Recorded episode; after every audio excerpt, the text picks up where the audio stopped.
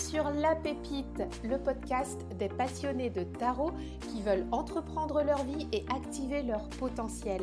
Je suis Cécile, ton hôte, et chaque semaine, en solo ou en duo avec un invité inspirant, nous explorons le champ des possibles grâce au tarot et aux outils spirituels. Prêt à trouver ta pépite et à la faire rayonner? C'est parti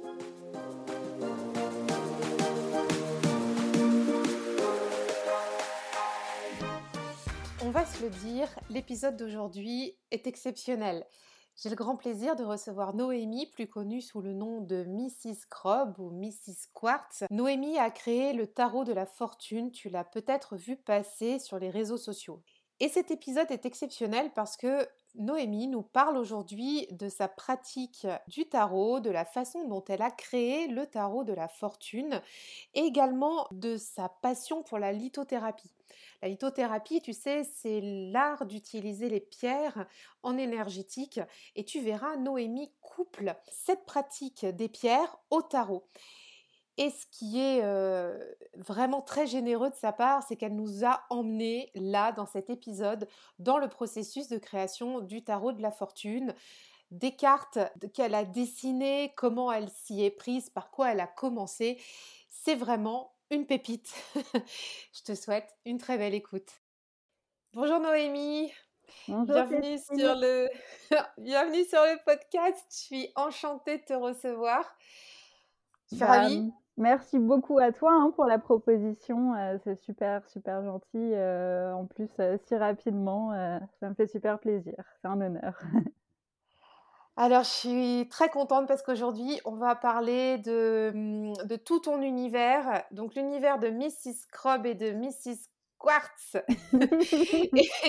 et, alors, je vais, je vais commencer direct dans le vif du sujet. J'ai déjà une question pour toi. C'est pourquoi tu t'appelles Mrs. Crob et pourquoi il y a Mrs. Quartz?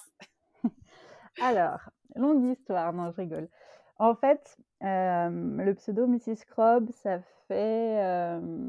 je l'ai eu quand j'étais en école d'art, donc ça fait déjà un moment. Et c'est basé sur le nom microbe, qui est en fait une sorte d'animal imaginaire que j'ai et que j'avais appelé microbe. Et du coup, j'avais un peu fusionné sa personnalité avec ma personnalité. Et au lieu d'être microbe, c'était Mrs. Crob, comme si on était un, un couple comme ça. Et ça m'est resté comme ça. Et j'ai appelé la boutique Mrs. Quartz pour faire un peu la différence entre ce que je faisais en dessin uniquement et vraiment artistiquement de mon côté et ce que je faisais pour la boutique. Et comme je fonde la boutique pas mal sur les pierres, j'ai appelé ça Mrs. Quartz. Et on a toujours les mêmes initiales, mais pas exactement pour les mêmes choses. Et en fait, c'était vraiment pour faire une, une différence. Et après, j'ai fait deux comptes séparés sur les réseaux entre Mrs. Crob et Mrs. Quartz. Et Mrs. Crob, c'était un peu plus tous les trucs personnels, quoi. Oui, parce que alors il faut quand même, on peut préciser du coup qu'on s'est connus sur Instagram. tu as, en fait, tu as trois comptes, je crois. Il y a le compte du tarot de la fortune aussi, c'est ça hein? Alors en fait, sur Instagram, j'ai mon compte Mrs. Crob donc avec tous les dessins et ce que je mets sur la boutique. Donc c'est assez varié. Il y a autant des dessins que des pierres, que mes pochettes en tricot, etc. Et sur Tarot de la Fortune, donc sur Instagram, là j'ai vraiment que tout ce qui est concernant le tarot. Et j'ai créé le compte quand j'ai sorti le Tarot de la Fortune pour que ce soit vraiment basé sur ça. Super, bah, justement, c'est aussi pour connaître ton parcours que je t'ai invité parce que tu as un univers atypique que j'adore. Donc j'ai, je me suis offert ton tarot il y a quelques mois déjà. Il fait partie de mes chouchous. Je l'aime d'amour ce jeu. bah, d'ailleurs, ça m'a fait très plaisir tes vidéos dessus. Ça sent qu'il y a vraiment un enthousiasme et j'apprécie énormément. Ça m'a fort, fort touché. Ah, merci beaucoup. Et, en fait, ce, ce, tarot, alors je, pour ceux qui ne l'ont pas encore découvert, je vous mettrai les liens dans les notes de l'épisode. On sent vraiment que tu, l'as fait aussi avec, avec amour et, on va en parler plus longuement par ailleurs après parce que vraiment j'ai à cœur de savoir ce qui, d'où il est venu et pourquoi il est venu et comment tu l'as créé. Mais avant, je voudrais qu'on parle un petit peu de ton parcours. bah, d'où tu viens, qui était la petite Noémie, et puis, et puis bah, comment Comment tu es arrivée jusqu'à la Noémie que tu es aujourd'hui? Donc, je m'appelle Noémie, j'ai 32 ans maintenant. J'habite en Belgique, mais j'ai longtemps habité en France, où je suis née, donc en région parisienne. c'est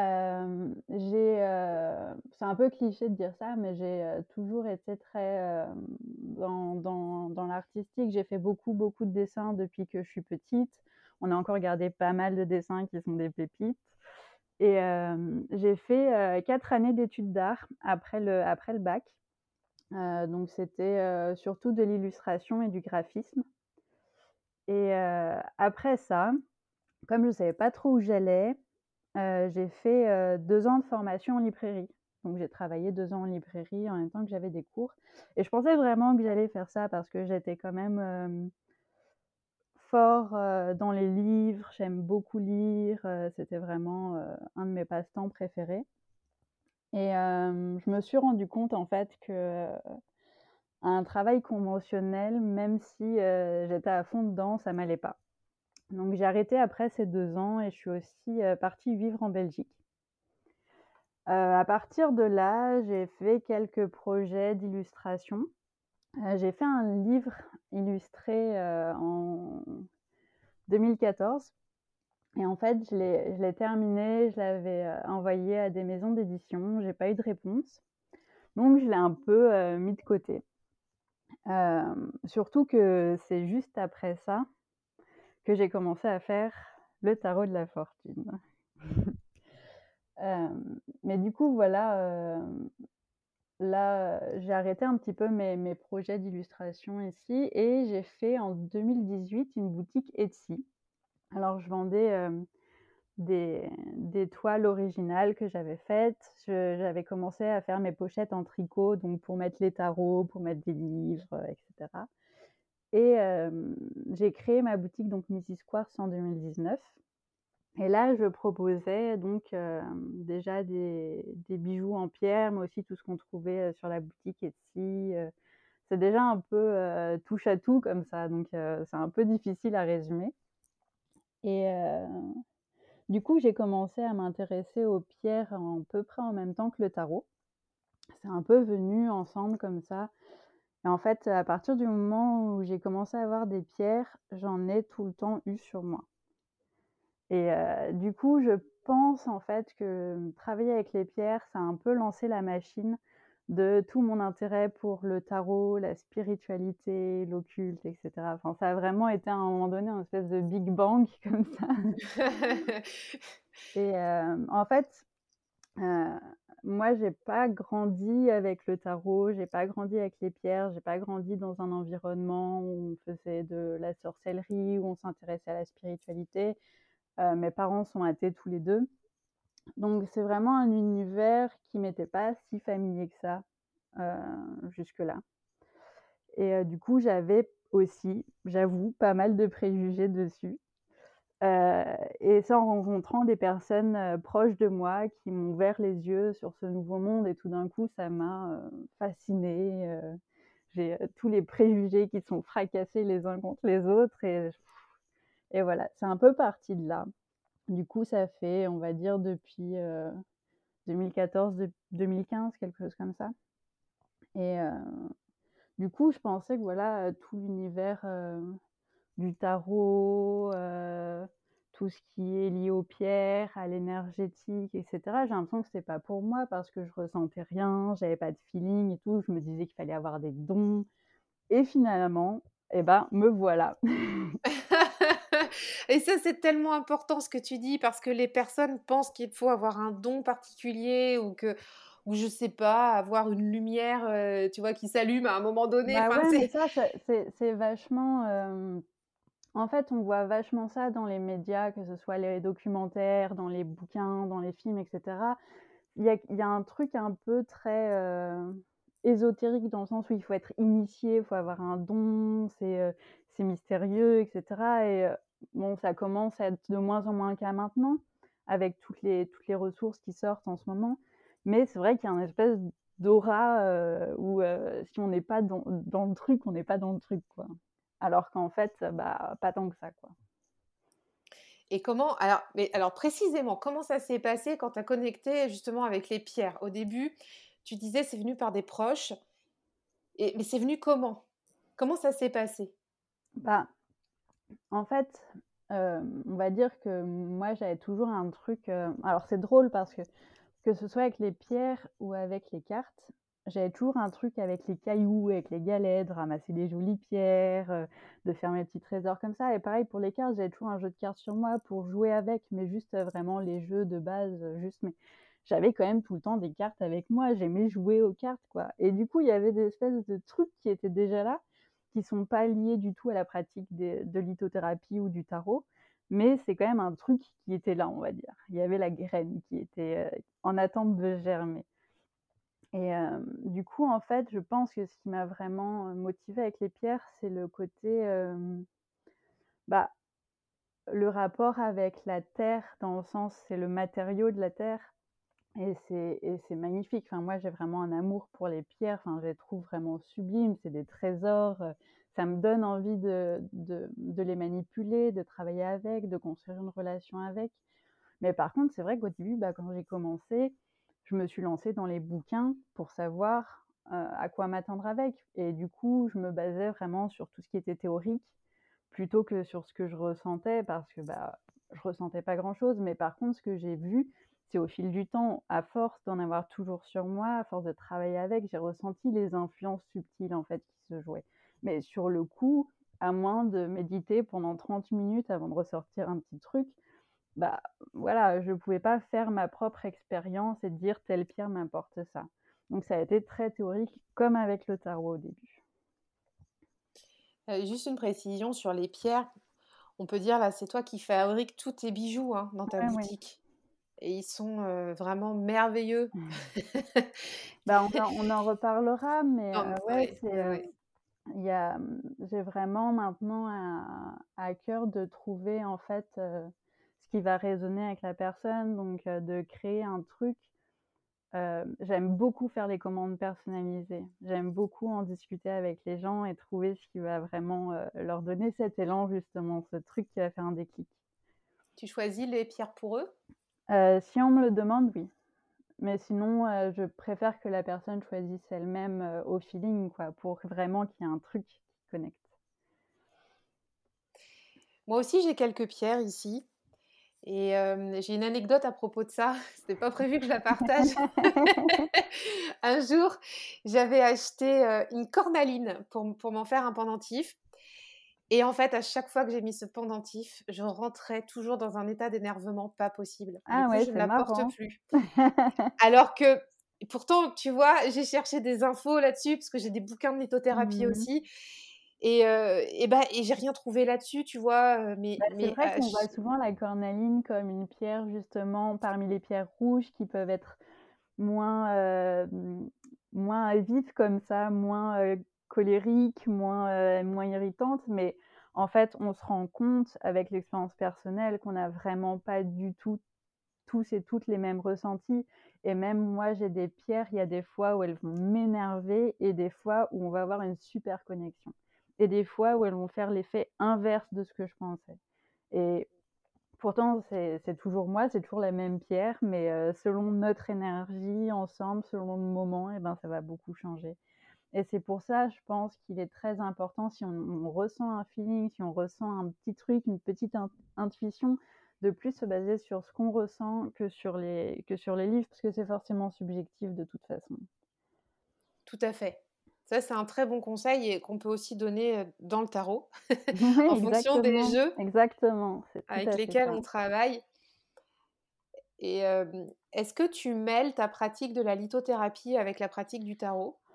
Alors quand j'ai ouvert le compte Tarot de la Fortune sur Instagram et que j'ai commencé à présenter les arcanes majeurs du Tarot de la Fortune, j'ai fait des visuels avec pour chaque carte quatre pierres, donc un peu comme les fondations de l'arcane, que, qui sont en relation avec l'archétype de l'arcane. Après, effectivement, c'est subjectif, on pourrait choisir des pierres différentes, etc.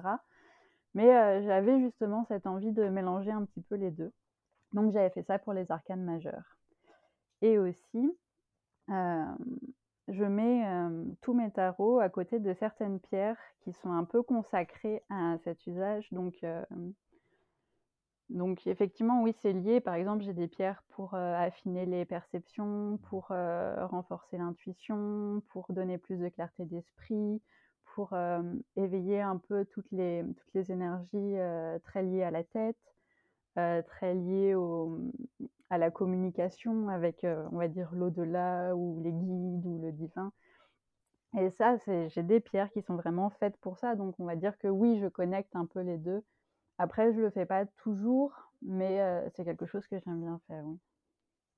En fonction des thèmes que tu veux aborder dans ton tirage, tu vas je peux choisir. Mettre des, je peux mettre des pierres à côté des cartes pour justement être dans ce thème-là, pour ancrer le message parce que j'ai vraiment ce truc avec les pierres qui font que ça va ancrer quelque chose, euh, que ce soit au niveau spirituel ou matériel, hein, mais c'est vraiment ce truc de cristalliser une certaine énergie.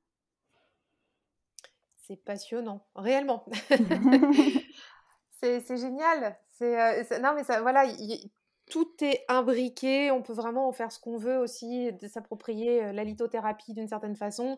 Tu vois, le tarot, tu, tu nous dis que tu, tu le travailles. Enfin, en, tout cas, tu le prépares d'une certaine façon aussi. Mmh. C'est vraiment intéressant.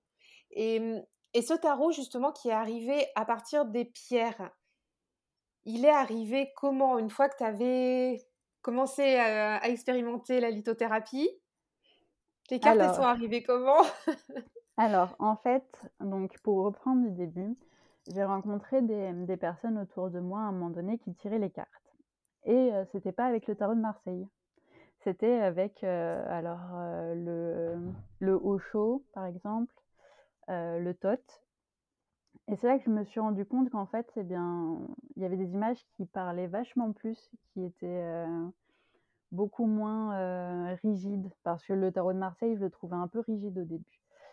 Et, ouais, je sais pas, ça a éveillé un intérêt tout d'un coup presque artistique, j'ai envie de dire, mais de vraiment un intérêt pour ces images qui étaient beaucoup plus parlantes et ça m'intriguait beaucoup en fait. Et en 2014, on a eu une, opportunité de faire une exposition à plusieurs artistes à Bruxelles. Et pour cette exposition, j'avais déjà préparé quelques dessins et tout d'un coup, je me suis dit, ah mais je vais faire les arcanes du tarot de Marseille. Alors du coup, j'ai commencé à accumuler des bouquins sur la symbolique du tarot de Marseille parce que je voulais vraiment en fait pas faire juste un tarot pour, euh, pour le fun, pour une exposition, mais je voulais vraiment le comprendre. Donc j'ai fait tout un travail de compréhension de la symbolique, des couleurs, euh, des cartes. Enfin, je suis vraiment euh, allée assez loin. J'ai fait ces 22 arcanes majeurs, donc sur, sur du papier un peu épais avec des crayons de couleur, et c'était vraiment juste au contour comme ça, donc c'était assez épuré, pas du tout le tarot de la fortune comme il est maintenant. Et, et après cette expo, je me suis dit, ah mais j'ai vraiment envie de continuer en fait ce travail-là. J'ai vraiment envie de faire un tarot. Et du coup, j'ai commencé à étudier à fond. J'ai eu pas mal de, bouquins. J'avais j'avais eu La Voix du Tarot de Jodorowsky. J'avais eu des bouquins de Alain Brett sur les arcanes majeurs et mineurs.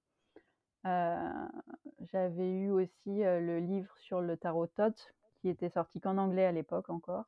Donc c'était un petit peu compliqué parce que c'est en plus un tarot qui est un autre système. Et donc du coup, à partir de toutes ces ressources, j'ai commencé à compiler, compiler, compiler et à prendre le tarot en même temps, à le dessiner.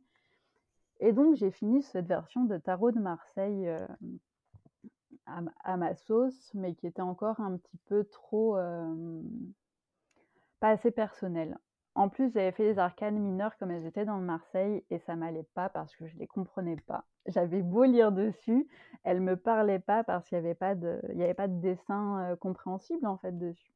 Et tu les avais dessinés? Je les ai quand même dessinés, mais en fait, ça m'a bloquée et à partir de là, je l'ai un peu laissé de côté. Et j'ai repris le projet en 2019.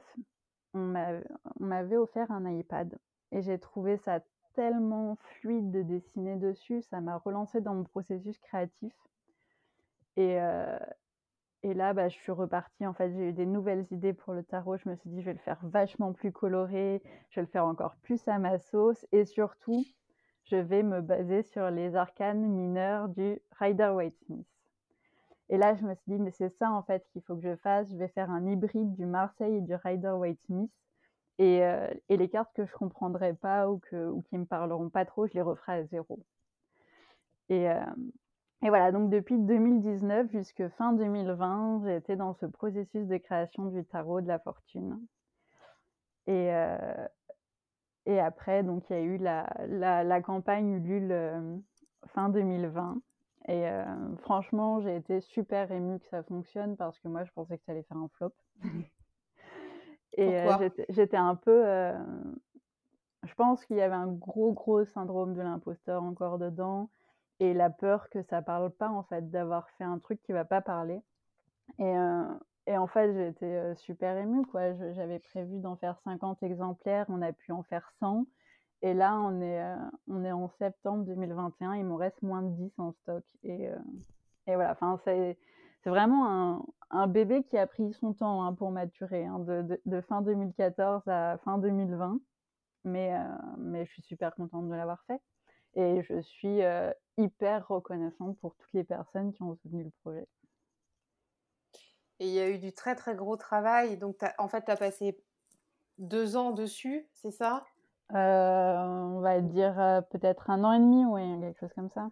Et puis bien plus, puisque tu l'avais déjà démarré avant. Oui, c'est ça, en fait, j'avais compilé toutes mes notes, j'avais déjà fait une version. Donc au final, il n'y avait plus qu'à mettre au propre, presque. Mais j'ai fait aussi un gros travail sur le livret, en fait, parce que je voulais vraiment, en fait, que des personnes comme moi, quand j'ai commencé, qui ont l'impression de ne pas avoir d'intuition, pas de don, euh, que c'est compliqué, que c'est mystique, etc.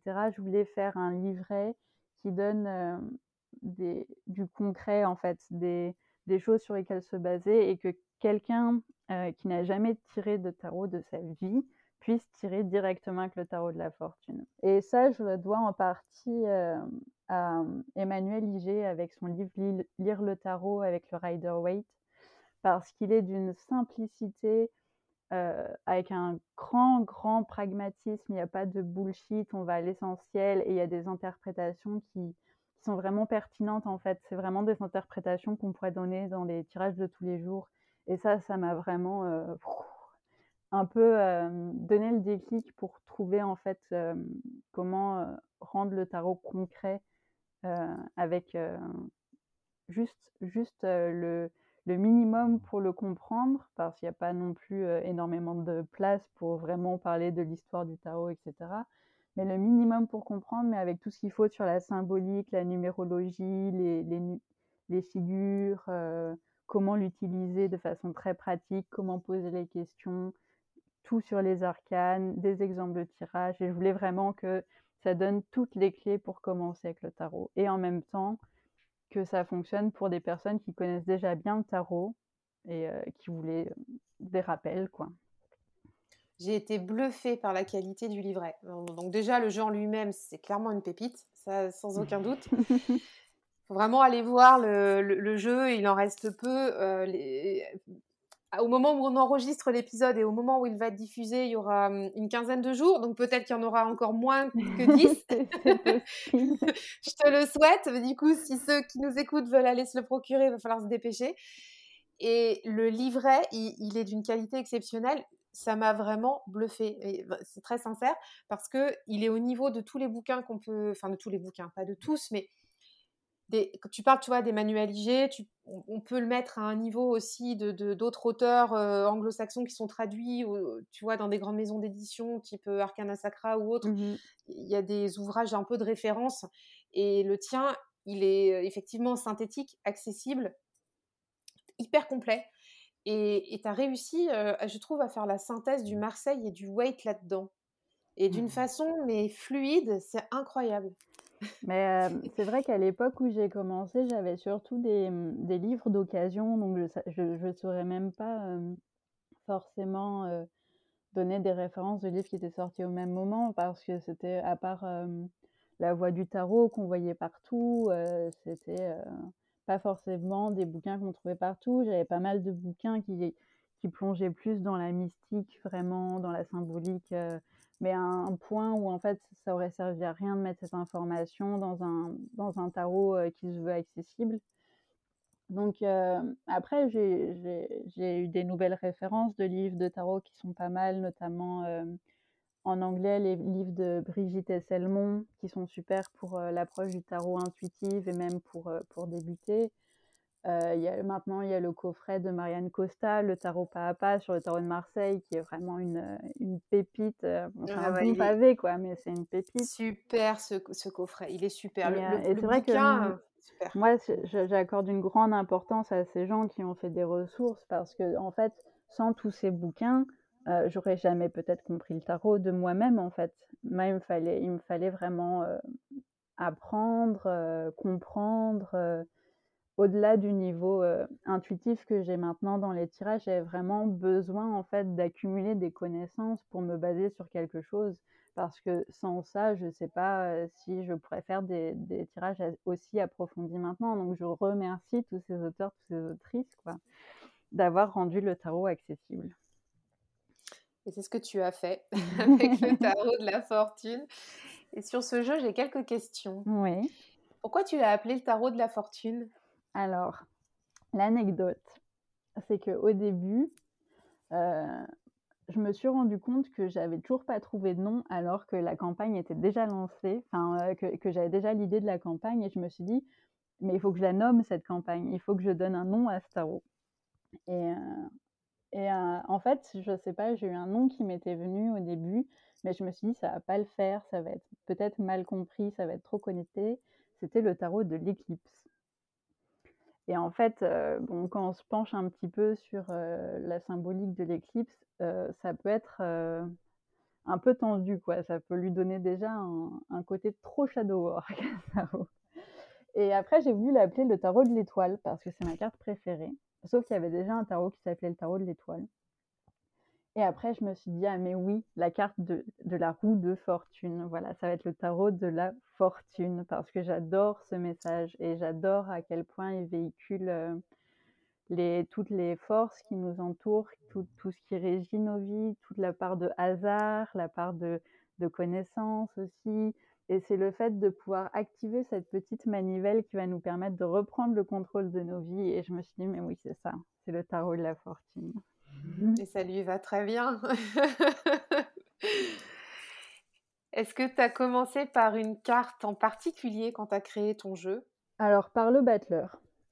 En fait, euh, j'ai toujours commencé par le battleur. Et euh, d'ailleurs, c'est euh, c'est quelque chose qu'on m'a déjà demandé, mais moi, je ne place pas du tout la carte du fou, du mat au début du jeu. Pour moi, c'est une carte qui vient après le monde, et je sais que normalement, il est souvent placé en zéro, mais dans ma perception des choses, c'est vraiment. elle, peut, elle peut arriver au début, mais pour moi, c'est vraiment une carte qui fait la jonction après que tout ça a été assimilé. J'ai exactement la même vision que toi. Cette ah, carte. Ça me, fait, super plaisir parce que c'est vrai que c'est pas très courant, mais. C'est une vision très, très Marseille, hein, si on doit catégoriser les choses. Mais encore, effectivement, et tout comme toi, elle fait la jonction. Je pense qu'on ne peut pas refaire le processus si on n'a pas ce, bah, ce mât, parce que je mmh l'appelle comme ça, qui fait ce, cercle, qui termine cette, cette continuité-là.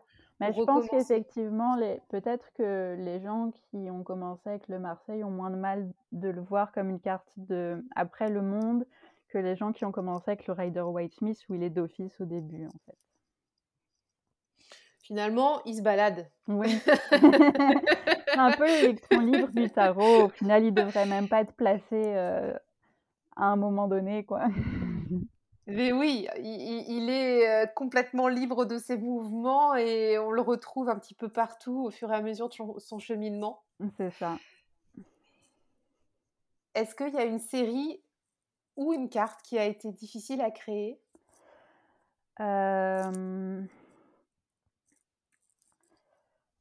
C'est compliqué. En fait, je dirais que la série, que j'avais du mal à appréhender, au tout début, pas forcément avec le tarot de la fortune, mais c'était la série des bâtons. Parce que comme elle était expliquée, par exemple par Jodorowsky ou par d'autres, moi je la voyais pas forcément que comme une énergie forcément, sexuelle ou créative. Je pense que ça allait au-delà de ça. Pour moi, c'est vraiment les bâtons représentent, l'énergie vitale, donc du corps, l'énergie créative, l'énergie magique même, je dirais, tout le, tout le pouvoir de créer, de s'affirmer, une énergie. Euh, au final, c'est une énergie que je comprends parce que je suis signe de feu et que j'ai un ascendant de feu, donc je comprends cette énergie, mais c'est vrai qu'elle est un petit peu difficile à expliquer. Et c'est aussi, ça peut être la santé, mais la santé, ça peut être aussi les coupes, ou ça peut être aussi les deniers. Donc disons que c'est une série qui est compliquée à appréhender, mais en même temps, ça n'a pas été celle qui a été la plus difficile à dessiner. Par contre, j'ai redessiné pas mal de cartes de la série des bâtons, pas du tout comme dans le Rider-Waite. Par exemple, la 2 n'est pas pareille, la 6 n'est pas pareille, la 7 peut être un peu différente, etc. Mais sinon, j'ai pas vraiment eu de, de problème pour dessiner les cartes. J'ai mis plus de temps pour certaines parce que justement, je les ai redessinées. Donc, il fallait vraiment que je reconstruise un système symbolique. Et c'est là qu'on se rend compte que bah, finalement, c'est pas si facile de s'éloigner des représentations classiques parce qu'il y a vraiment tout dedans. Tout ce qu'on a appris dans les livres, euh, tout, euh, tout un système de, de mouvement du personnage, de vers quel endroit il est tourné, de couleurs, etc. Enfin, euh, c'est super complexe au final. Et en plus, je voulais que chaque couleur soit symbolique. Donc, je ne fais pas du, coloriage, du remplissage. Il fallait que chaque couleur réponde à quelque chose pour que si on connaît la symbolique des couleurs, en voyant la carte, on peut aller encore plus en profondeur que le dessin. J'ai appris le Marseille comme ça, avec la symbolique des couleurs, mmh notamment. Et c'est vrai que ton jeu, il est très explicite et facile à lire dans mon cas c'est une régalade. Tu vois, là, j'ai la carte. Quand, quand, on, quand on achète ton jeu, tu nous offres une carte postale avec. Donc, soit tu, on peut la choisir, soit tu nous la proposes en, carte mystère. Et j'avais pris le soleil et je l'ai là tout le temps sur mon bureau. Donc, je l'ai en face de moi. et il y, a, ouais, y a toutes les couleurs. Et, et c'est ça que j'aime aussi dans ton jeu. Effectivement, c'est que il y a toujours cette base de couleurs, ça part pas dans des, dans des colorimétries extravagantes. On a le canevas colorimétrique qui mmh reste le même. Alors, je ne sais pas comment ça se dit hein, dans le domaine artistique, ça, mais oui, c'est le, le, le, même nuancier euh, sur toutes les cartes. Il n'y a pas d'extravagance. en même temps, ce qui est bien, c'est que ça aide à cadrer, donc à pas, euh, à pas réfléchir euh, mille ans aux couleurs qu'on va mettre. En même temps, euh, on y réfléchit beaucoup plus quand on doit réfléchir à la symbolique à chaque fois. Donc, c'est un peu à double tranchant au final. Mais euh, il y a des cartes où, je me perdais en considération sur est-ce que je vais mettre ici du bleu, du vert, etc. Des fois, ça a été pas décidé au pif, mais comme ça pouvait représenter plein de choses, il fallait trancher à un moment donné. Mais globalement, j'ai vraiment eu à cœur de respecter cette symbolique des couleurs. Et ça se sent c'est réellement un plaisir quand on analyse toutes les cartes, on voit que c'est posé avec justesse au niveau des couleurs. J'apprécie beaucoup ça, vraiment. Hein, j'espère que ceux qui nous écoutent euh, mmh. apprécient aussi s'ils l'ont euh, ce jeu. Parce qu'encore une fois, il y a d'autres jeux où ça va être vraiment euh, l'artistique pour l'artistique. Mmh tu, tu, vois, il y a, y a, une recherche graphique, mais c'est pour faire un beau visuel représentatif dans la globalité. Alors que toi, tu as été chercher chaque détail et ça se sent vraiment. C'est génial. Mais c'est vrai que, par exemple, il y a énormément de decks que je trouve magnifiques, sublimes au niveau artistique. Et j'essaye d'interpréter les cartes visuellement et, je me rends compte que ça ne me parle pas. Ou alors que ça va être très poussif, etc. Donc, j'accorde plus d'importance à ce que la carte peut dire déjà de base dans son visuel, même sans qu'on sans qu'on connaisse en fait ce qu'il y a autour, sans avoir lu son livret, juste vraiment est-ce que est-ce, qu'il y a une communication ou est-ce que c'est juste joli? Et pour moi, ça, ça fait une grosse différence déjà. Et après, on a, on a chacun, chacune nos, nos critères là-dessus. Mais c'est vrai que moi, ce qui va beaucoup me parler, donc les couleurs. j'ai que des jeux souvent très très colorés. Par exemple, avec le noir et blanc, j'ai l'impression qu'il manque une dimension, qu'il manque, manque quelque chose. J'en ai, hein, mais c'est pas pareil pour moi. Et au niveau des personnages de ton tarot, mmh j'ai aussi des questionnements. Alors, je les ai perçus comme étant un petit peu androgynes. C'était un peu le but. Ah, voilà. je ne demandais pas une confirmation, c'était plutôt, tu vois, une question parce que je l'ai reçu comme ça. On a des personnages, des fois, qui ont des grands cils, mais qui ont des silhouettes androgynes. je ne vais pas rentrer dans l'interprétation que je m'en fais, mais je m'étais dit que les cils, c'était plus pour euh, voir, en fait. Enfin, tu vois, mmh les yeux, le, la symbolique de la, de la vision.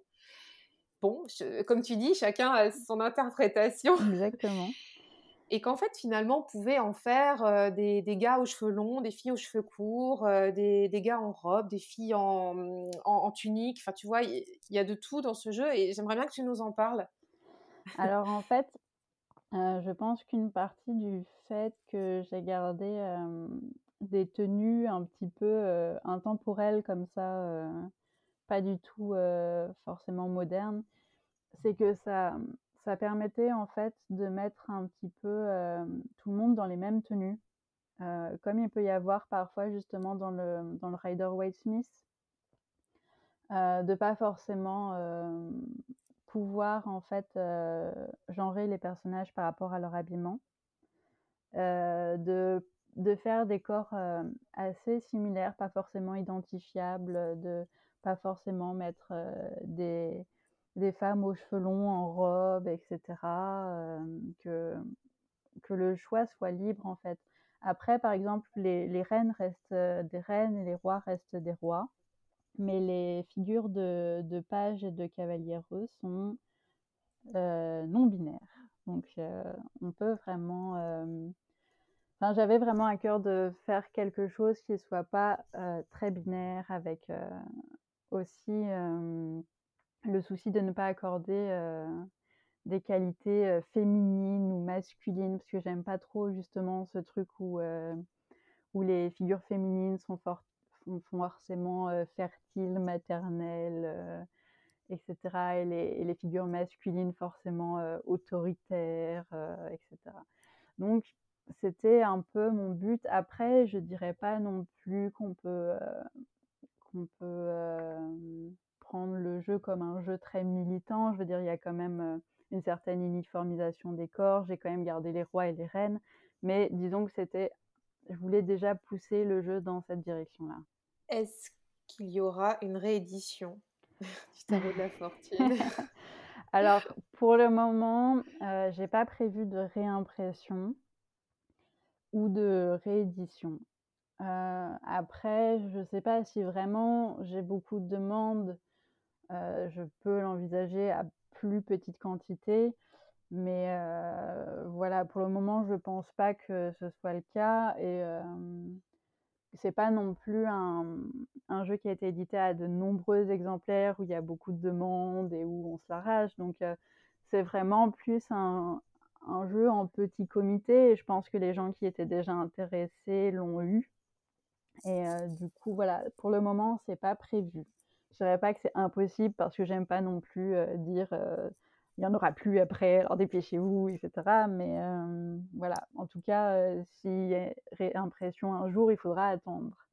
Surtout que je voulais un peu bah, donner plus de, de temps, d'énergie et de financement à d'autres projets. Petit spoiler. et, juste pour terminer sur le tarot, parce qu'on va, on va parler mmh. de la suite après, tu proposes aussi des portraits où tu, mmh, où tu euh, peins, où tu dessines c'est du dessin, hein? C'est du dessin numérique. C'est du dessin numérique, où tu dessines les les portraits des personnes dans les cartes de tarot. Tu vas continuer à le faire? Alors ça, je continuerai à le proposer de façon, permanente sur la boutique. Et donc effectivement, je propose en fait aux gens qui le veulent, de choisir une arcane majeure du tarot de la fortune. Donc ça sera vraiment basé sur l'imagerie, les couleurs et cetera du tarot de la fortune. et de m'envoyer, des photos d'elles donc, si possible en entier, on les voit en entier avec leur tenue préférée, peut-être plusieurs photos de référence et je vais les incorporer donc dans les cartes du tarot de la fortune. J'ai aussi proposé l'option où on peut apparaître avec son animal de compagnie par exemple. Donc j'ai déjà fait un portrait du fou avec avec une fille en folle et son chien qui apparaît à côté. Excellent. Et, je propose aussi de pouvoir apparaître par exemple en couple sur une carte avec plusieurs personnages, etc. Mais disons que je reste de toute façon sur la base des cartes. Ça m'est déjà arrivé de, de remanier presque totalement la carte, mais parce que ça ne demandait pas non plus énormément de travail et que la personne a déjà une idée bien précise, donc ça s'est bien accordé. Mais sinon, oui, je reste vraiment dans le, dans le basique. Quoi. J'ai envie de te questionner un petit peu maintenant sur ta pratique du tarot. Oui. ta pratique à toi. c'est quoi pour toi le tarot?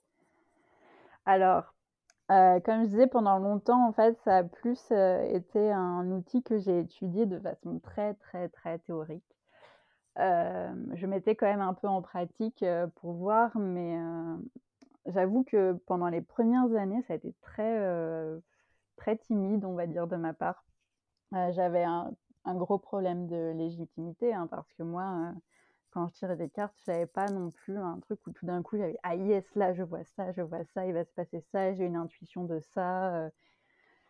Et du coup j'avais un peu du mal à lâcher prise, mais je continuais vraiment à l'étudier parce que ça m'intéressait à fond du coup, j'avais pendant longtemps une pratique assez, sporadique, compliquée. En plus, quand j'ai commencé, c'était pas les meilleures années de ma vie, donc j'avais pas le bon état d'esprit, en fait, pour avoir la clarté d'esprit, pour bien analyser et j'avais l'impression de m'enfoncer un peu dans les trucs où je sentais mon angoisse dans les cartes, donc c'était pas top et en fait, au fur et à mesure, j'ai commencé à tirer pour des moments charnières vraiment très importants et ça m'a, en fait, pour moi, ça a été un doudou le tarot. Ça a vraiment été cette personne qui n'est pas une personne à qui tu peux vraiment te confier, demander des choses et qui va te répondre, qui va te donner des pistes que qu'on a déjà en nous ou auxquelles on n'aurait pas pensé, mais que tout d'un coup ça réveille quelque chose. Et du coup, voilà, j'ai commencé à tirer de, de plus en plus. Et j'ai commencé surtout à, avoir plusieurs decks parce que donc j'ai commencé avec le tarot de Marseille. Ensuite, j'ai eu le tarot de Thoth, mais pareil, il est très compliqué, très dense, donc c'était vraiment très très théorique. Mais en même temps, les images me parlaient beaucoup plus, bizarrement. J'avais plus de, feeling, j'avais l'impression plus de lire des histoires. Et j'en ai eu d'autres petit à petit, et en fait, ils étaient tous assez différents les uns des autres. Et c'est à ce moment-là que je me suis rendu compte que le visuel était si important pour moi et que, et que la, diversité de visions des artistes qui ont créé les tarots approfondissent en fait le message des cartes et que une même carte dans plusieurs jeux ne dit pas les mêmes choses exactement et du coup selon l'humeur on peut utiliser des, tarots différents selon les thèmes aussi et ouais, du coup, j'ai commencé à accumuler plusieurs decks, à tirer de plus en plus pour moi. Ça m'a motivé aussi à créer mes propres tirages parce que j'avais pas envie de faire toujours la même chose. J'avais envie vraiment de, mmh, bah, de trouver des thèmes à travailler en particulier qui n'étaient pas l'entrée dans une nouvelle année ou l'entrée dans une nouvelle saison, etc. Et, et là, je me suis dit, ah, mais j'ai j'adore en fait faire des modèles de tirage, j'adore trouver des, des, des, idées de questions. Ça, c'est très créatif et en même temps, j'aime pouvoir les proposer à d'autres pour débloquer aussi un peu leur pratique pour les personnes qui ont du mal à savoir, par exemple, pour quelles raisons tirer les cartes. Parce que quand c'est pour soi-même, au bout d'un moment, c'est un peu répétitif. Moi, j'aime pas forcément tirer une carte par jour, par exemple. Sauf quand vraiment j'ai envie de, de m'apprivoiser un tarot. Mais sinon, pour moi, j'ai pas vraiment de raison d'avoir un message par jour. Surtout parfois, j'ai des, des, journées qui peuvent être répétitives, donc j'ai pas forcément besoin de guidance. Mais là, le fait d'avoir des, des, tirages sur des thèmes, eh ben, en fait, ça permet de pratiquer et pas toujours de la même façon et de, et de diversifier oui, sa pratique. Et à partir de là, j'ai commencé à tirer euh, beaucoup. Et après, euh, j'ai commencé à proposer mes services de tirage en 2020.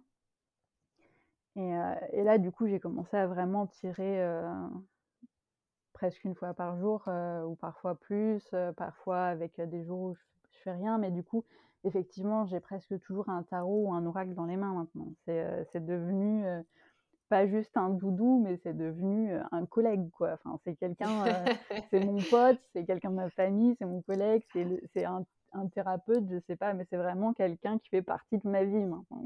ah, j'aime entendre ça. Alors, avec ton collègue, tu préfères les tirages courts ou les tirages longs? Alors, euh, ça dépend. J'aime bien euh, aller en profondeur avec des tirages longs. Par contre, je fais rarement avec les autres parce qu'effectivement, déjà, bah, c'est euh, pas mal d'énergie, pas mal de temps, c'est un budget. Donc, euh, voilà, mais j'aime bien en fait vraiment la, profondeur que permettent les tirages longs. Donc, vraiment de pouvoir, par exemple, voir tous les thèmes en même temps, les domaines de vie, ou alors d'approfondir vraiment une question dans le détail pour vraiment avoir un tirage qui soit d'une précision mais euh, incroyable. Et en même temps, euh, je trouve que c'est pas mal d'avoir des modèles de tirage très courts parce qu'on n'a pas toujours le temps, pas toujours l'énergie, et que ça permet justement une pratique plus, euh, plus libre et plus spontanée. Euh, mais j'ai pas de préférence personnelle. J'aime autant les deux, ça dépend vraiment. Et euh, ce que j'aime surtout, c'est euh, faire des modèles de tirage personnalisés. Donc, par exemple, quand je vais tirer les cartes pour quelqu'un, de pas faire partir forcément sur un modèle préconçu, mais de formuler des questions pour cette personne, pour sa problématique, et de vraiment ajuster pour que ça réponde vraiment, pas juste d'explorer tout le truc, mais que ça réponde à des choses précises pragmatique. et, euh, ce qui est très intéressant, c'est que tu creuses vraiment la question aussi. Ça, on le dit souvent, hein, la question, elle est très très importante, que ce soit concret et applicable pour avoir des réponses très précises. Bah, et puis surtout de vraiment poser une question précise et, qu'on valide ça ensemble, mmh. ça évite en fait de d'explorer dans les cartes tout ce que la personne sait déjà. Parce que du coup, on peut faire des tirages où on va dire que des choses que la personne sait déjà, sans répondre forcément à la question euh, précise qui était vraiment le nœud du problème en fait. Donc c'est pour ça que j'aime vraiment bien cibler dès le début ce à quoi il va falloir répondre et euh, qui n'est pas forcément déjà su. Même si des fois, on, on connaît déjà tout ça et qu'on a juste besoin de l'entendre dire par quelqu'un d'autre, mais vraiment d'éviter de, se perdre en considération sur des choses qui sont déjà très bien assimilées. Tout à fait. Je te rejoins complètement sur cette thématique-là. Aujourd'hui, donc tu, mmh, sur ton site, tu te définis comme cartomancienne. Mmh donc c'est clairement assumé. Hein. Ah là, il n'y a plus de syndrome de l'imposteur. Hein. bah, je sais, je, je, sais pas s'il me, il me quittera à un moment à 100%, mais, euh, mais oui, je pense que de toute façon, depuis que j'ai vraiment euh, euh, depuis que mon tarot de la fortune a été imprimé, donc soutenu, validé, euh, imprimé, qui était là, euh, c'est là que je me suis dit, ok, là, là c'est bon, quoi. là, go, il n'y a plus de limite, on y va. donc, tu ouais, illustratrice, cartomancienne. donc, il y a eu le, projet de tarot qui a, bah, qui a été validé, commercialisé. Mmh on a parlé de la lithothérapie beaucoup parce que bah ouais, c'est une partie de ta pratique et puis tu, tu proposes des bijoux créés sur mesure. Et tu as aussi, alors, un Patreon. Donc ça, je voudrais bien que tu nous expliques ce que c'est que ce truc-là. Donc alors, pour expliquer déjà ce qu'est Patreon, pour les personnes qui ne connaissent pas, c'est une plateforme dans laquelle on peut proposer des, mmh, des abonnements mensuels. Et on peut proposer plusieurs niveaux, alors avec différentes contreparties et différents prix. Comme ça, les personnes peuvent soutenir à petit prix ou à hauteur de ce qu'ils peuvent se permettre. Et donc, le Patreon que j'ai ouvert ne concerne que la cartomancie par contre. Donc, il n'y a pas de choses sur les pierres ou d'autres. C'est vraiment, en fait, donc je propose pour le niveau de base des tirages chaque semaine. Donc, des tirages à choix les personnes peuvent choisir une pile et avoir une guidance générale. Je propose aussi pour le mois, et là, je, fournis un, fichier PDF vraiment, vraiment plus approfondi. On a en général six pages de texte. et là, c'est vraiment. du coup, bah, c'est pour montrer aussi le travail que je peux fournir dans un vrai tirage. Ça donne aux gens un aperçu de la profondeur qu'on peut vraiment aborder ensemble, même dans un tirage général donc euh, qui n'est pas forcément précis selon les personnes, mais euh, pour montrer en fait jusqu'où on peut aller avec une seule carte et dans un, tirage dans la globalité. Et je propose aussi donc euh, pour même le premier niveau des articles exclusifs. Donc pour le moment, on a surtout exploré les bases du tarot, donc ce que j'avais déjà mis un peu sur mon site ou sur le livret du tarot de la fortune, mais en plus approfondi parce que je peux faire vraiment des articles plus denses que je pourrais le faire sur Instagram par exemple. Et ensuite, pour les autres niveaux, je peux proposer aussi des modèles de tirage. Donc, chaque semaine, un nouveau modèle de tirage. Là, on a fait par exemple sur la suite des épées. Donc, un modèle de tirage par arcane. J'ai fait aussi des modèles de tirage sur des fleurs. Et on va explorer d'autres thèmes encore. Et, je propose à partir de ces niveaux une, deux ou trois cartes individuellement. Donc là, on a vraiment une guidance euh, pour le mois qui est individuelle, qui est personnelle. Euh. Donc c'est un, mini tirage, pas non plus très approfondi, mais qui permet déjà d'avoir un, un, truc très personnalisé. Et je propose aussi euh, dans d'autres niveaux des réductions sur mes tirages, du tutorat sous forme d'articles. On a aussi un accès à un serveur Discord, donc une plateforme de communication un peu comme un forum ou un chat. Et voilà, donc il y a plusieurs contreparties. En fait, euh, selon euh, le prix qu'on veut mettre dedans, on a plusieurs, euh, plusieurs possibilités. Et ça permet aussi bah, justement de créer une petite communauté. On discute entre nous de, tarot qui est un peu plus personnel que sur les réseaux. On partage nos tirages, on se partage des bons plans, etc. Donc voilà, Patreon, c'est un système d'abonnement mensuel pour soutenir des créateurs ou des créatrices déjà juste ne serait-ce que pour dire bon bah voilà j'aime ce que tu partages comme contenu alors je vais te soutenir comme ça ou j'ai vraiment envie d'avoir plein de choses personnalisées etc et donc il y en a pour tous les niveaux. ouvert depuis mai donc il y a déjà pas mal de contenu. Pour les personnes qui arrivent il y a déjà accès au contenu qui était là avant D'accord, c'est très généreux tout ça. Tu as, mis vraiment tout, tout, ton cœur dans ce projet aussi. Hein. Ah, mais ça, ça c'est sûr, j'y ai mis tout mon, tout mon cœur, tout mon temps. Euh, c'est vraiment mon, mon bébé, quoi. il a pris, il a pris le temps, mais maintenant il est là, quoi.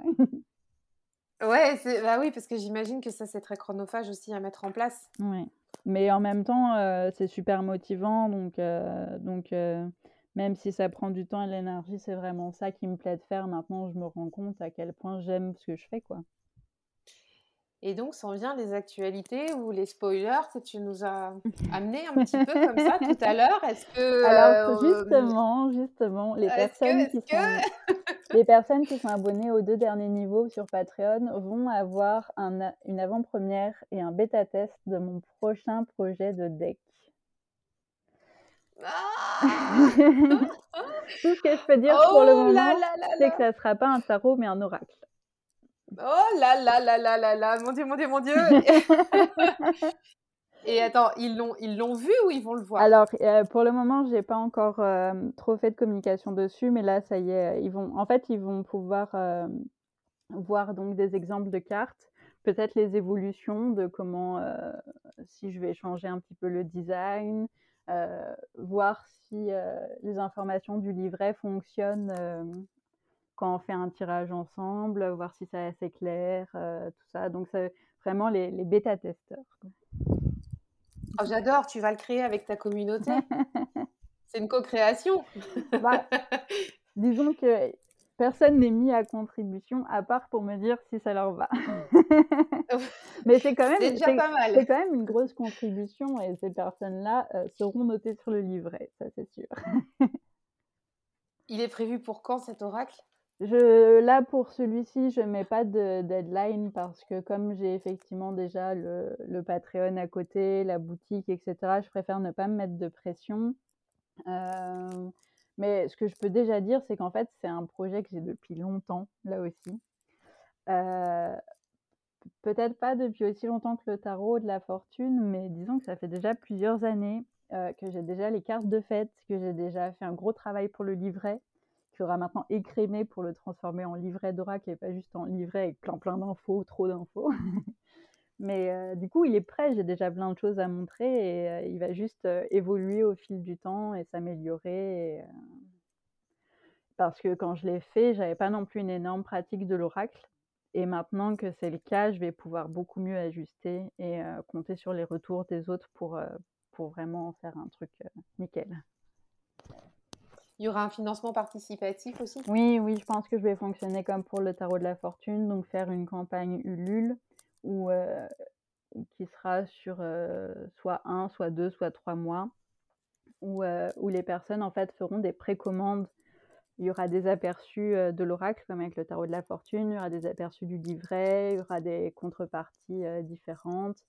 Et une fois que la campagne sera finie, donc une fois qu'il y aura reçu ou non le financement, là, je lancerai les, les, impressions. Et donc, ça sera comme avec le tarot de la fortune, c'est c'est moi qui vais le faire imprimer et je le, et je le vendrai moi-même. Oh, c'est génial. Mm. Oh là là, j'ai trop hâte de voir ça. oh là là, c'est génial. J'ai vraiment euh, super hâte de découvrir ton projet. Et euh, comme je disais, j'avais déjà un autre projet de livre illustré avant tout ça et je ne sais pas encore quelle priorité je donnerai à l'un ou à l'autre, mais pareil. Euh, si je, le, sors, ça sera sûrement aussi euh, soit avec un système de précommande directement sur le site, soit avec une campagne, et, euh, sortira sûrement en très petits exemplaires, parce que je pense pas non plus que ça intéresse énormément de monde, c'est assez, euh, assez particulier, c'est un livre illustré, c'est pas vraiment de la BD, c'est pas vraiment du beaux-arts, c'est pas vraiment pour les enfants, c'est un peu un mix bizarre, poético, géométrico, bizarre. Donc je sais pas encore. c'est pour ça que j'en parle pas trop pour le moment parce que j'ai pas envie de rentrer dans les détails tant que je suis pas sûre de ce que je vais faire. Mais euh, voilà, si ça peut déjà donner un petit euh, petite motivation. Euh.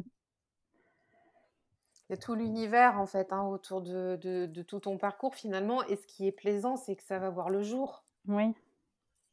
Même si c'est des années après, c'est super encourageant tout ça. Bah, c'est vrai qu'il y, a eu des, y a eu des fois où je me suis dit, bah non, non, tant pis, c'est euh, raté, c'est pas comme il faut, il y aura, y aura personne au bout euh, pour, euh, pour aimer ce projet. Et là, ce qui s'est passé avec le tarot de la fortune, c'est vraiment énorme pour moi. Enfin, c'est presque inattendu en fait, et c'est super touchant. Vraiment Vraiment, ça donne juste envie de pleurer comme un gros bébé et de remercier l'univers chaque jour qui passe. Quoi. Est-ce que tu, euh, tu, aurais, là, on va, on va avoir fini l'interview, mmh est-ce que tu aurais un dernier conseil pour, euh, pour les auditeurs ou alors tu vois une lecture ou une phrase, enfin je ne sais pas, quelque chose qui te vient là comme, au, niveau des, au niveau des lectures, euh, du coup, j'en ai déjà parlé avant, mais je vais faire un petit récap. Donc pour le tarot, je conseille vraiment, vraiment, vraiment, même pour les personnes qui sont euh, sur le tarot de Marseille, mais surtout pour les personnes qui sont sur le Rider White, le livre d'Emmanuel Liger, Lire le tarot avec le Rider White. C'est euh, un des meilleurs bouquins que j'ai pu lire pour vraiment s'imprégner du tarot, mais au quotidien, quoi. Pas juste dans la théorie mystique, pas juste dans la symbolique, mais vraiment du pratique, pratique, pratique. Euh, il y avait aussi euh, l'e-book de euh, Margot Winter-Alter, Robert Winter-Alter, pardon, qui s'appelle Pratico Tarot. Et en fait, il y a des. Mm, c'est juste des fiches pour chaque arcane, donc avec les arcanes mineurs et les arcanes majeurs, où il y a des mots-clés très simples, mais aussi très terre à terre et très très, ancré pour des tirages du quotidien. Enfin, c'est vraiment très percutant. Il c'est très simple mais efficace. sinon, livre, livre, donc le livre du coffret Le tarot pas à pas de Marianne Costa pour vraiment rentrer à fond dans le tarot de Marseille. Et les livres de Brigitte Selmont qui, qui est sur Instagram Bidi Tarot. c'est des livres en anglais, ils sont disponibles en papier ou en numérique. Ils sont vraiment, vraiment top pour apprendre le tarot de façon intuitive, pour faire ses propres recherches, son propre carnet, mais il y a aussi toutes les infos en fait. Donc on en apprend beaucoup, on n'est pas juste laissé dans la nature comme ça. Il y en a deux, il y en a un vraiment sur, sur les arcanes, sur le tarot, etc. Et un qui va vraiment aider à construire ses propres notes sur le tarot, son, son tarot de journal, sa pratique, etc. Donc ça c'est vraiment pour moi, c'est les, les, pas les incontournables, mais les, meilleurs de ma bibliothèque. Après pour les pierres, s'il y a des gens qui sont vraiment intéressés par les pierres ici, les livres de Julia Boschiro. Ça, c'est la crème de la crème de la crème. Vraiment, c'est, euh, je crois, une des personnes, si pas la personne euh, du monde de la lithothérapie qui a fait le plus de travail de recherche, d'expérimentation personnelle. Euh, elle a créé une école de lithosophie, donc qui s'éloigne un peu des côtés un peu bullshit de la lithothérapie, on va dire, qui est vraiment très carré, très structuré et qui recentre en fait l'expérience personnelle au centre de la pratique. Donc on arrête de se fonder juste sur les livres et on, crée une relation avec la pierre. Voilà, c'est ça son truc. Son père, Hergé Bossiero, qui a fait aussi un dictionnaire de la lithothérapie qui est pas mal pour les propriétés des pierres, etc. Euh, il y a un livre de Regina Martineau qui s'appelle La voix des pierres et des cristaux. Alors par contre, c'est un gros pavé, mais alors vraiment un gros gros pavé, c'est un dictionnaire hein, le truc. Et il est en plus pas donné, mais euh, si on a l'occasion de le trouver d'occasion, justement, euh, je le conseille vraiment. voilà pour les lectures sur les, les, sujets qui me touchent particulièrement. Et en conseil, bah, ne pensez pas que vous ne pouvez pas tirer les cartes parce que vous n'avez pas de don. C'est un mythe. Croyez-en, mon expérience, c'est un mythe. Franchement, euh, si c'est juste ça qui vous retient de tirer les cartes, procurez-vous votre jeu, faites-vous plaisir. Il n'y a pas besoin de grands rituels, il n'y a pas besoin de tout savoir, il n'y a pas besoin de tout ça. Trouvez juste un jeu qui vous parle visuellement, les images vous racontent une histoire. Pas besoin que ce soit les jeux classiques. Euh, le mieux, c'est forcément quand il y a un bon livret, mais c'est pas obligatoire si vous êtes plus euh, dans l'ambiance de faire vos propres euh, interprétations. Mais euh, vraiment, faites votre truc, quoi. Il n'y a pas de, il a pas de don à avoir. On peut très bien, avec la pratique, devenir de plus en plus intuitif ou intuitive. Il n'y a pas de souci avec ça. Il n'y a pas besoin de connaître tous les secrets du tarot avant de commencer à tirer. Même si moi c'est ce que j'ai fait, je le recommande pas parce que c'est pas de toute façon des informations qu'on va placer dans les tirages, donc euh, pas de souci avec ça. Et euh, ne surconsommez pas des pierres non plus. je sais que c'est bizarre venant de moi, mais euh, en fait, on n'a pas forcément besoin de beaucoup de pierres pour déjà faire un super travail avec elles. Choisissez-les au feeling ne prenez pas les pierres parce qu'on vous a dit qu'il faut une améthyste ou un quartz rose ou peu importe. Vraiment, il faut la, choisir parce qu'elle vous, elle vous parle, elle vous touche, euh, vous aimez sa couleur, sa forme, euh, peu importe. Euh, on n'aura pas forcément les mêmes résultats que dans un livre de propriété des pierres. Il faut le savoir, comme avec la cornaline.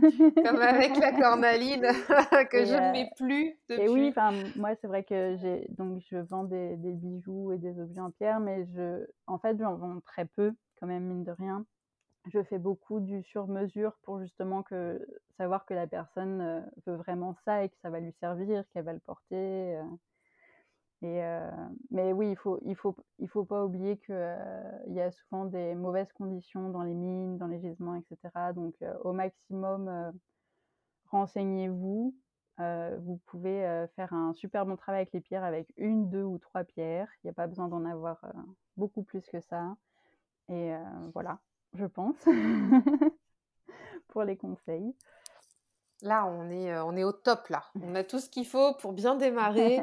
Et effectivement, bah, il faut dégommer cette croyance qu'il faut un don pour le tarot, qu'il faut, comme tu dis, plein de pierres ou pareil, hein, avoir un espèce de, fluide avec les pierres ou je sais pas quoi. Laissez-vous porter, faites à votre sauce. Il y, y, a un truc que je voudrais rajouter quand même que je trouve important.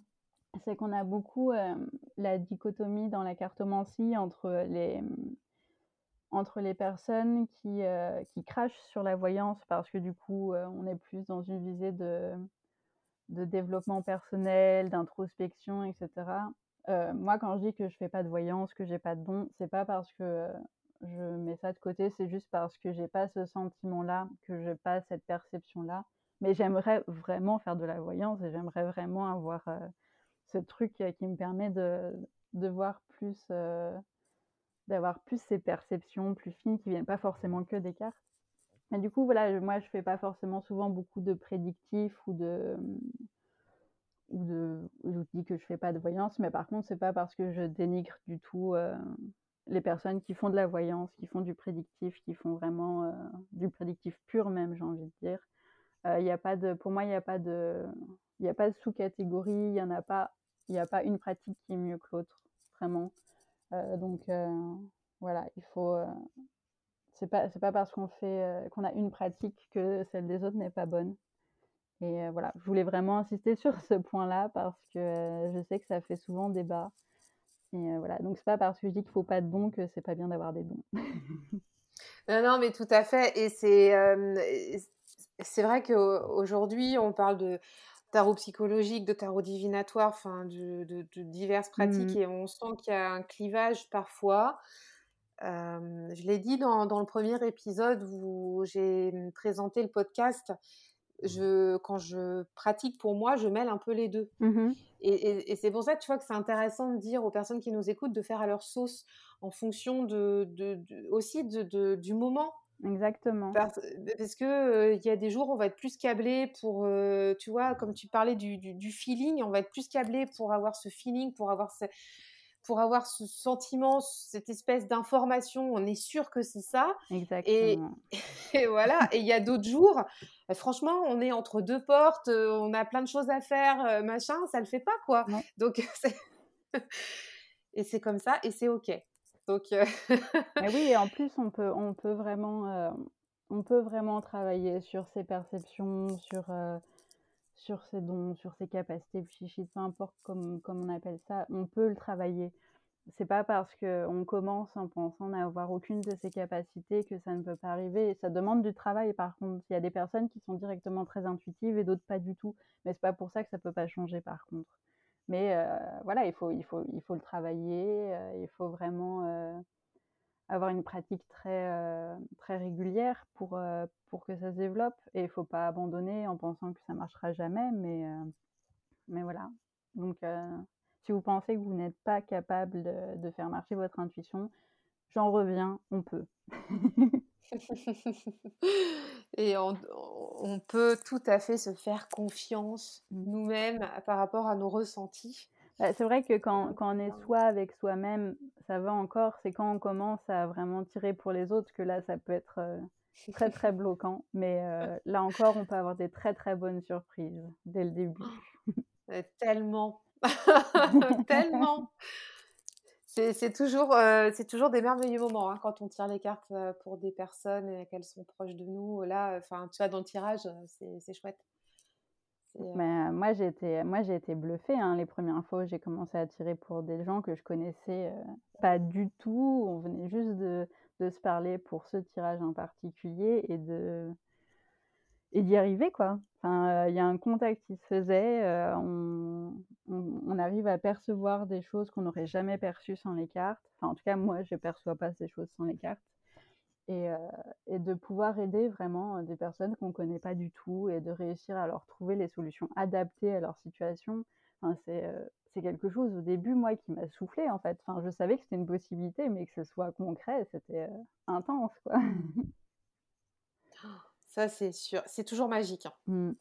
Et, c'est surtout quand on voit qu'on a aidé la personne et que la personne repart avec quelque chose de concret à mettre en place une solution ou une information, c'est merveilleux. C'est énorme, c'est énorme. Je crois que, je crois que c'est un sentiment qui restera jusqu'à la fin. Quoi. On, on, peut, on peut faire un nombre incalculable de tirages, c'est toujours quelque chose qui sera un émerveillement total. Quoi.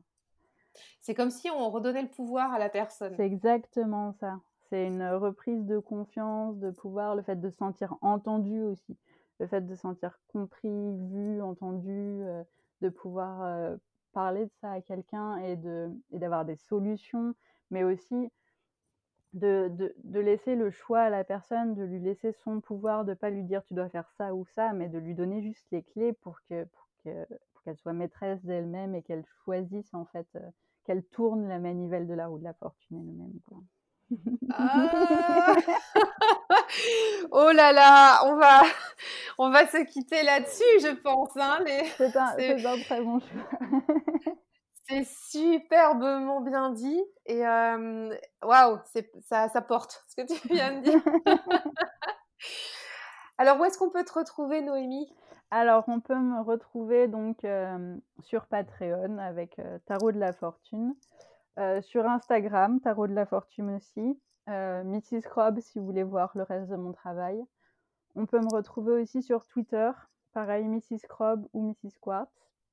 Et euh, sur Facebook, mais j'y suis très peu, donc ça vaut pas forcément le coup. Et, voilà. Et sur mon site, mrsquartz.com. mrsquartz.com. Je mettrai tous les liens. Hein. Comme ça, on pourra te retrouver facilement. Bah écoute, merci beaucoup, vraiment, mais du fond du cœur pour cette interview. C'était super de t'avoir sur l'émission. J'espère que vous qui nous écoutez, vous avez, mmh, bah voilà, vous avez passé un bon moment et puis vous avez eu plein d'infos parce qu'il y en a eu là des infos formidables dans, dans tes témoignages, Noémie. Et bah, je te remercie mille fois. Puis à la prochaine pour vous, les auditeurs. à bientôt. Au revoir, Noémie. Merci d'avoir écouté cet épisode. Si tu l'as aimé, je t'invite à suivre La Pépite et à mettre 5 étoiles sur Apple Podcast ou sur ton application habituelle. Tu peux aussi laisser ton témoignage, ça fait toujours plaisir. C'est grâce à toi que le podcast existe. Un grand merci et à la semaine prochaine.